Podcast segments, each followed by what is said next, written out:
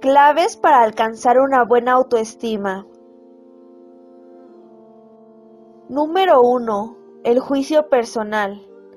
Comprende el haber y el debe, los aspectos positivos y negativos, lo ya conseguido y lo que queda por alcanzar.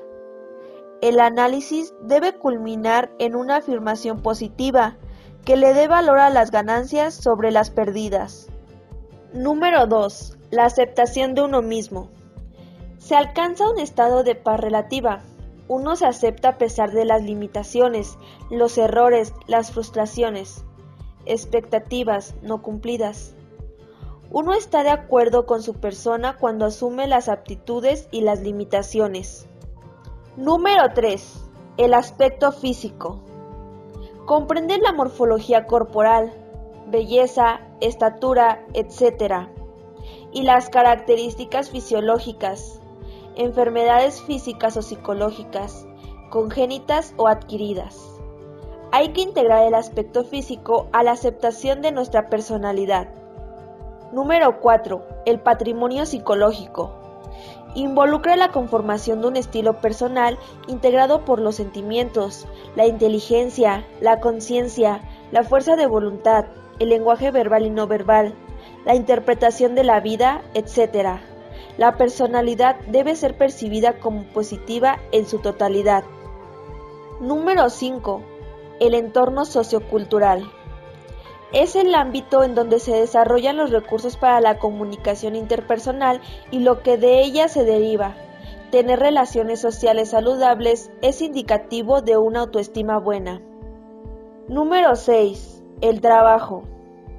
Es importante la identificación con el trabajo que se realiza y que se realice con compromiso, amor y dedicación. El trabajo debe ser fuente de satisfacción personal, tanto por el trabajo en sí o por las ventajas que el trabajo nos proporciona. Número 7. Evitar la envidia o compararse con los demás. Compararse con los demás es cotejar superficies, no profundidades, y si la interpretación de la vida del otro nos agrada, entonces se debe transformar en referente a emular. Tener un proyecto de vida propio y satisfactorio es realizar la confianza en uno mismo. Número 8. Desarrollar la empatía, el ponerse en el lugar del otro. Es importante la mirada comprensiva, indulgente y tolerante hacia la propia persona y hacia los demás. Un signo de madurez es la capacidad para saber perdonarse y perdonar a quienes nos rodean. Número 9. Hacer algo positivo por los demás. El acto de entrega hacia los demás, de dar algo por propia voluntad que el otro necesita, es motivo de cierta armonía interior. La entrega hacia los demás, mezcla de generosidad y de satisfacción personal, es otro indicador de buena autoestima, cuando no implica un autosacrificio o anulación personal. La adversidad y perseverancia te pueden transformar, te pueden dar un valor y autoestima que no tiene precio.